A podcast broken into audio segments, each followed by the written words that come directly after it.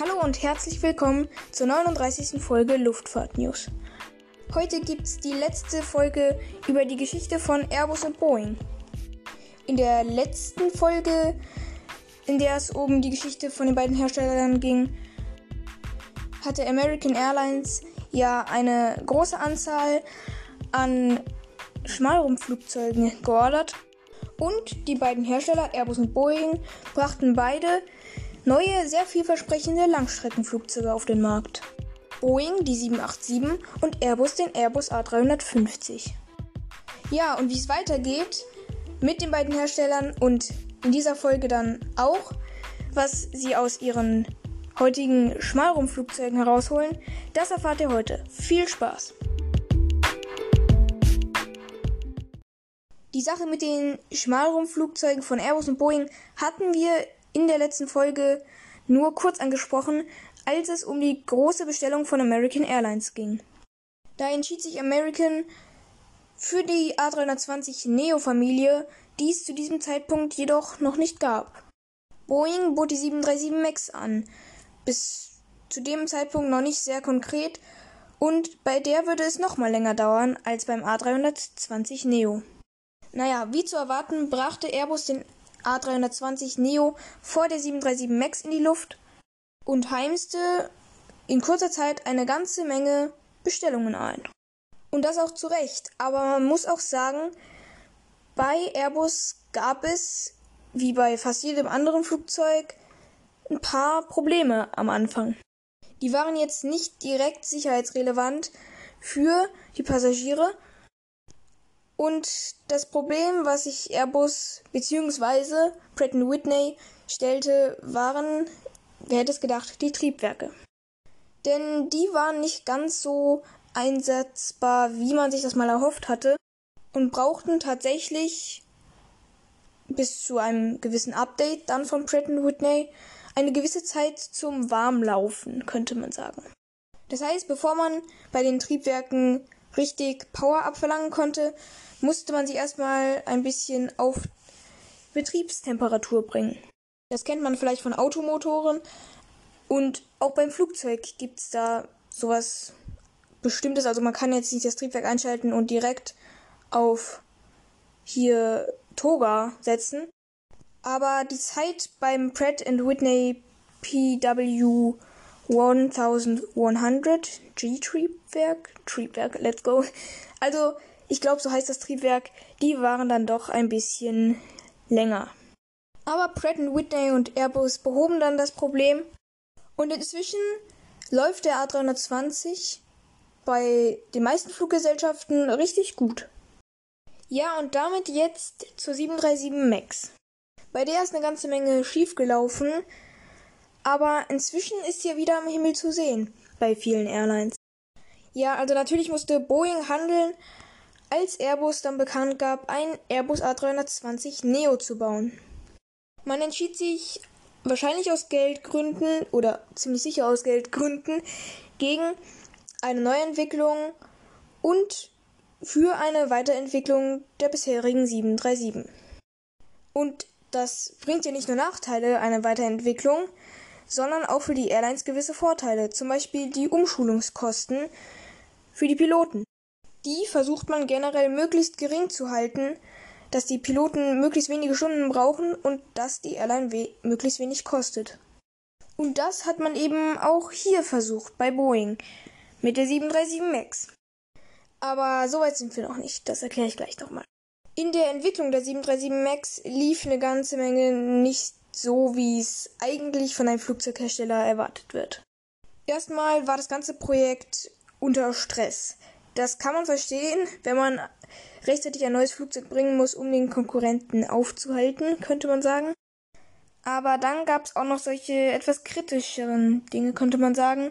Und zwar, wenn Mitarbeiter Mängel an der 737 MAX geäußert haben, kam es hin und wieder zu Gehaltskürzungen und die bemängelten Sachen, das Feedback, das Boeing bekommen hat, das wurde auch nicht behandelt.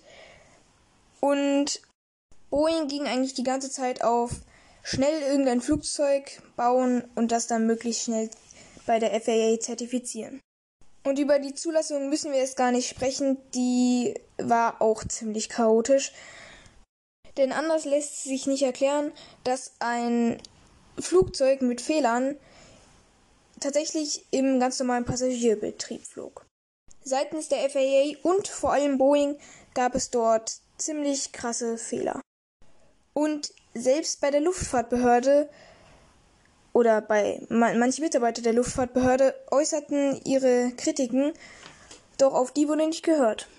Naja, das Flugzeug wurde dann auf jeden Fall zum ersten Mal zugelassen, flog dann, aber es kam ziemlich schnell zu zwei verheerenden Abstürzen. Lion Air und Ethiopian Airlines. Und dann folgte auch recht schnell nach dem zweiten Absturz das Grounding dieses Flugzeugtyps. Und man kam dann auch recht schnell auf das Problem, das diese beiden Abstürze ausgelöst hatte. Und das war das MCAS. Ein fehlerhaftes System, welches die 737 MAX so fliegbar machen sollte wie eine normale 737. Und bei diesem System wird bei einem erkannten zu hohen Anstellwinkel, also wenn das Flugzeug mit der Nase zu weit in den Himmel zeigt, bei zu langsamer Geschwindigkeit, ein Nose-Down-Input gegeben. Wie der Name schon sagt, wird dort die Nase abgesenkt, damit das Flugzeug nicht in einen Strömungsabriss gerät und somit vom Himmel fällt. Naja, gemessen wird der Anstellwinkel durch Sensoren an der Außenhaut des Flugzeuges. Und davon hat die Boeing 737 MAX zwei Stück, also zwei Anstellwinkelsensoren. Aber wenn jetzt einer der beiden Anstellwinkelsensoren einen Fehler hat und zum Beispiel wie in den beiden Absturzfällen anzeigt, das Flugzeug hätte einen zu hohen Anstellwinkel, dann steht es in dem System, man könnte sagen, Aussage gegen Aussage. Denn der eine zeigt ja das in diesem Fall Richtige an, das heißt, das ist alles im grünen Bereich. Also das Flugzeug fliegt gerade durch die Luft. Und der andere zeigt ja an, das Flugzeug würde schief oder mit der Nase oben in der Luft stehen. Beziehungsweise fliegen. Keine Ahnung, warum ich es gerade so komisch ausgedrückt habe. Und in beiden Absturzfällen mit der 737 MAX entschied sich dann das MCAS für den fehlerhaften Sensor und gab somit immer und immer wieder Nose-Down-Input. Der macht das, was der Name schon vermuten lässt. Er greift mit der Trimmung auf die Steuerung des Flugzeuges ein und senkt die Nase immer und immer weiter ab. So lange, bis die Piloten das Flugzeug gar nicht mehr richtig steuern können. Da das Flugzeug, auch wenn sie das Steuerhorn bis zum Anschlag nach hinten ziehen, wobei sich eigentlich die Flugzeugnase anheben sollte, sich die Nase des Flugzeuges immer und immer weiter senkt, bis das Flugzeug letztendlich abstürzt. Aber das hört sich nicht nur sehr bedrohlich an, das ist es auch. Aber um mal beim Thema zu bleiben. Auf diese beiden Abstürze folgte, wie gesagt, ein Flugverbot, ein Grounding. Und das für ganze zwei Jahre. In China zum Beispiel hat es noch ein bisschen länger gedauert, bis man dort die 737 MAX wieder zugelassen hat. Und um auch mal die Änderungen zu nennen, die man dort vorgenommen hat. Zum Beispiel darf das MCAS jetzt nur noch einen Nose-Down-Input geben, wenn es bemerkt, dass das Flugzeug einen zu hohen Anstellwinkel hat. Ob man diese Änderungen jetzt gut findet oder nicht, ist nicht meine Sache, habe ich nicht entschieden.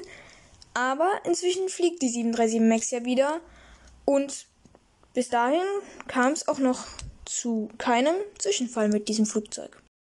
Ja, und seit der Wiederzulassung der 737 MAX ist eigentlich in der Passagierluftfahrt nicht mehr wirklich viel passiert. Das zumindest was Erstflüge anging. Es gab zum Beispiel einen Projektstart, einen wichtigen Projektstart, und zwar der des Airbus A350 Frachter. Der soll der Boeing 777 Freighter Konkurrenz machen und ist gut 70 Meter lang. Und zumindest laut Airbus ist dieses Flugzeug doch tatsächlich besser oder soll dass dieses Flugzeug tatsächlich deutlich besser werden als die bis jetzige 777 Frachtversion. Die Boeing 777X probiert weiterhin sich irgendwie durch die Zulassung zu kämpfen, während Pläne für eine 777-8, eine kleinere, aber reichweitenstärkere 777X erstmal wieder in weite Ferne rücken. Dann wird noch eine ganze Menge über einen möglichen A220-500 spekuliert. Finde ich an sich eigentlich gar keine schlechte Idee. Aber mal sehen, was Airbus dazu sagt.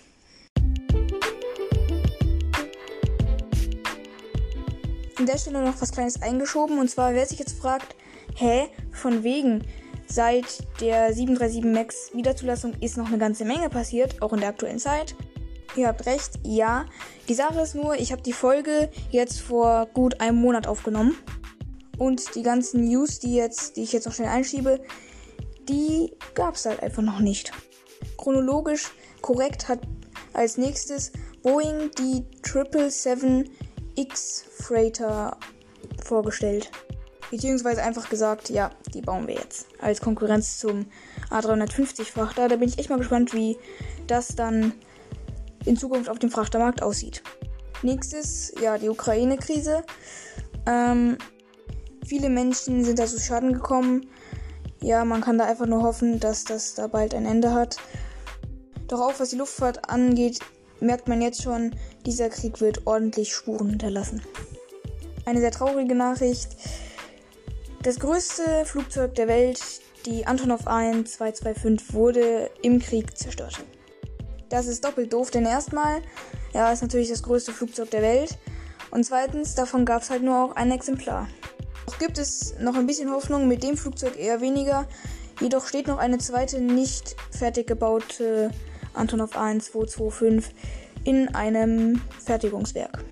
Eventuell, was ich jedoch nicht für besonders wahrscheinlich halte, könnte man dieses Flugzeug dann als Ersatz für die jetzt geschrottete Maschine noch zu Ende bauen. Und die NATO hat dann ja auch darauf reagiert, dass Russland in die Ukraine einmarschiert ist. Da gibt es jetzt eine ganze Menge Sanktionen. Sanktionen. Und warum erzähle ich euch das? Ja. Denn jetzt ist die russische und auch die weltweite Luftfahrt ein bisschen schlecht dran. Russland hat es dabei deutlich härter getroffen, denn viele Airlines aus Russland hatten sich in den letzten Jahrzehnten eher westlich orientiert, eine westliche oder eine westliche Airline aufgebaut eben auch mit westlichen Flugzeugen. Und für diese westlichen Flugzeuge gibt es jetzt erstmal keine Ersatzteile und alles andere, was man für ein Flugzeug noch braucht. Und dann noch ein etwas kleineres, aber eben internationales Problem. Was ich meine, ist Titan. Und zwar braucht man für Flugzeuge eine ganze Menge Titan. Das ist zwar ein bisschen weniger geworden, dank äh, CFK, also Carbonfaserverbundwerkstoffen. Aber man benötigt immer noch eine ganze Menge von dem Zeug und Ziemlich viel davon gibt es in Russland. Und das brauchen die Flugzeughersteller zum Flugzeuge bauen. Bis jetzt haben sich Airbus und Boeing dazu noch nicht geäußert. Aber wenn es so weitergeht, könnte es da wohl einen ziemlichen Titanmangel geben. Und das wäre nicht gut. So viel zu dem Thema noch eingeschoben. Ja, jetzt drei Minuten eingeschoben. Perfekt. Damit soll es dann auch schon gewesen sein mit der heutigen Folge. Ich hoffe, sie hat euch gefallen. Dann noch zwei Dinge. Erstmal, wenn ihr wollt, könnt ihr gerne auf Apple Podcast und auf Spotify eine ehrliche Bewertung für den Podcast da lassen. Das würde mich sehr freuen. Was mich auch noch freuen würde, wäre, wenn ihr die äh, Fragen beantwortet. Unter manchen Folgen habe ich da so ein bisschen äh, Gesprächsstoff, könnte man sagen, angehängt. Und wenn ihr eure Meinung dazu äußern wollt, könnt ihr das gerne machen. Dazu jetzt noch eine Sache, und zwar, äh, das hat schon einer von euch gemacht.